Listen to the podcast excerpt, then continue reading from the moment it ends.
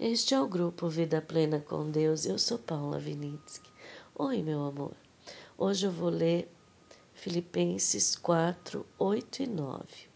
Diz assim: Finalmente, irmãos, tudo que for verdadeiro, tudo que for nobre, tudo que for correto, tudo que for puro, tudo que for amável, tudo que for de boa fama, se houver algo excelente ou digno de louvor, pensem nessas coisas ponham em prática tudo o que vocês aprenderam, receberam, ouviram e viram em mim. E o Deus da paz estará com vocês. Aqui é muito interessante porque Paulo ele é muito preocupado com a mente da gente. Ele fala muito de renovação da mente. Ele fala muito de como você deve pensar. Por quê? Porque como ele foi o apóstolo dos gentios, ele estava indo para povos pagãos. Entende? Então, ele, vamos dizer assim, vislumbrou o que hoje nós vislumbramos de forma camuflada, né? Porque hoje nós vivemos realmente numa mentalidade cristã pagã, onde foi misturado tudo, onde Deus foi descaracterizado do amor para o temor, né? Onde Jesus foi diluído em doutrinas que exigem cada vez mais perfeccionismo dos crentes, né? E o próprio crente, que é chamado de crente, não percebe que ele não foi chamado para fazer, mas para crer. Primeiro você crê, primeiro você desenvolve intimidade com o Papai, com Jesus, com o Espírito Santo. Você entende como eles falam com você. Você lê a Bíblia para meditar, para mergulhar, para se aprofundar, para poder amadurecer a fé. Isto é santidade, você enxergar pela fé. Por quê? Porque quando você fizer tudo isso, você vai começar a mudar de dentro para fora. A renovação da mente vai mudar.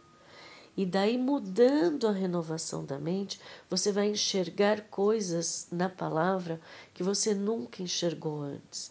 Porque antes você ficava só na superfície da letra, né? Então, nós temos que ter isso, esta preocupação com o que nós pensamos. Nós temos que nos preocupar com o que nós falamos, né? A boca fala o que o coração está cheio. O que o teu coração está cheio? Como eu falei outro dia, testemunhas de Jesus. O que o teu coração está cheio? Está cheio do quê? Das coisas que a realidade que nos é imposta coloca para você. Então você tem que assistir todos os jornais para saber tudo o que está acontecendo no mundo, sabendo que são instrumentos da sua prisão você não é livre quando você está com medo, você está aprisionado pelo inimigo, que nós vimos ontem, as prisões. Então aqui Paulo, ele quer mostrar tudo o que nós devemos pensar. E mais do que isso, aqui no 9 ele coloca assim: ponham em prática tudo que vocês aprenderam, receberam, ouviram e viram em mim. Ou seja, ele era testemunha viva. Este é o Evangelho, boas novas. De quem? De testemunhas que vivem, que têm é, coisas para contar, que têm experiências com Jesus para contar, com o Espírito Santo, com o Papai, que tem coisas de, ah, você está precisando de uma palavra? Olha, quando eu estive numa situação parecida, aconteceu assim, assim, assim. Testemunhas vivas também é para você testemunhar curas. Quais as curas você pode testemunhar o que papai já te curou, Jesus, o Espírito Santo, tanto cura física espiritual, mental, quais as curas que você teve para poder testemunhar, né? Então aqui é, e ele dá uma segurança e o Deus da paz estará com vocês, ou seja, papai estará com vocês. Pensem em tudo, desculpe, em tudo que é bom, em tudo que eles fizeram, em tudo que Jesus viveu, em tudo que o Espírito Santo está fazendo. Pensem nisso, renovem suas mentes e pratiquem. Como? Pela graça. A graça capacitadora vai te transformando de dentro para fora. Não tenha medo de falar, não tenha medo de testemunhar, não tenha medo de viver como eles querem que vocês vivam. Né? Não se prendam. Aqui ele está falando de liberdade. Você é aquilo que você pensa. Se o Espírito Santo renovar sua mente, você realmente é livre. Livre de tudo que queriam colocar para os gentios. E ele fala muito de não deixar é, a circuncisão querer pegar eles, porque eles foram libertos. Nós não somos judeus, então nós somos gentios, né? Nós viemos de países que eram pagãos, de mentalidade pagã misturada com cristão. Então nós temos que quebrar sim as coisas que nos prendem, os medos, o orgulho e tudo aquilo que te separa da presença deles na sua vida. Paulo fala muito de como pensar, de como viver. Então, pede para o Espírito Santo, por favor, filtre meus pensamentos, filtre as minhas palavras. Nós estamos tanto no intelectualismo que a gente acha que a gente tem que dar lição de moral em todo mundo. E o YouTube está cheio aí até de líderes, um querendo dar lição de moral no outro. Gente, até quando nós vamos suportar este tipo de comportamento? Até quando nós vamos ficar presos neste tipo de mentalidade?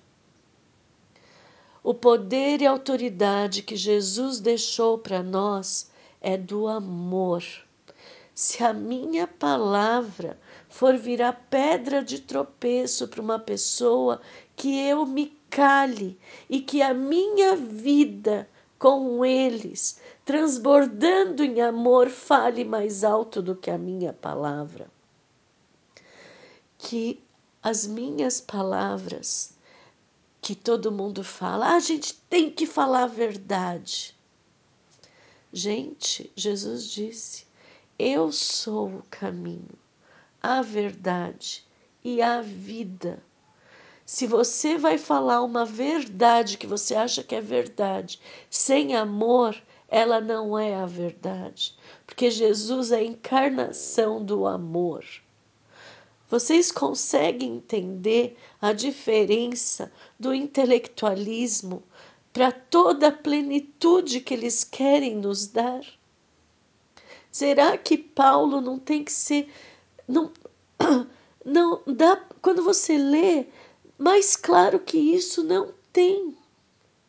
Mas só quando você passa do intelectualismo para mergulhar na plenitude, na graça, na capacitação do Espírito Santo, que vem por onde? pelo amor. Então, hoje eu digo: mergulhe na graça, sinta-se tão amado e mergulhe. Larga o intelectualismo lá em cima, lá na superfície, e mergulha de todo o coração, de todo o teu conhecimento, larga lá em cima, vem mergulhar e conhecer de verdade o que é o Evangelho, o que é ser testemunha de Jesus. Larga e seja feliz, porque eles vão te transformando e você vai sendo cada vez mais feliz. Não aceite as prisões mentais, físicas e espirituais. Não aceite. Clame, clame por ter coragem de sair da sua zona de conforto intelectual, que só traz muros e não faz ponte. Jesus foi a ponte, é a ponte, é o caminho de nós para papai. Ele nunca gerou uma pedra de tropeço. Tudo que foi nos imposto é porque o inimigo é ardiloso, o inimigo quer nos confundir. Por quê? Porque nós queremos tudo intelectualmente. Poucos conseguem mergulhar na plenitude de vida, onde calar se eu vou fazer alguém tropeçar, é o mais importante do que provar que eu estou certo. E quando te perguntarem, prova o que você está falando. Que a sua boca diga: Eu vivo o que eu estou falando. Porque é neles que eles me capacitam. É neles que eu sou transformado. Aquele que eu era antes, eu não sou mais. Agora Cristo vive em mim. Eu não preciso provar nada para ninguém, porque é neles que eu me fortaleço. É neles que eu entrego tudo para eles, neles, com eles, tudo com eles. Nada de mim presta, mas com eles, eles me capacitam. Para quê? Para que toda a honra, toda a glória seja para eles. Daí o orgulho não vem. Você não é pego no orgulho. Quando você se esforça, você é pego no orgulho. Mas quando você entrega, confia e tem a certeza de que eles são tudo para você, a felicidade vem. Porque vem de dentro para fora o transbordar do amor. Se nós tivermos, tivéssemos mais transbordar do amor, o mundo inteiro já teria sido, já teria conhecido o nosso Jesus. Mas como a gente está intelectual ainda, demora, tem que ter paciência, tem que ter desconstrução de quem somos para ser reconstruídos com eles.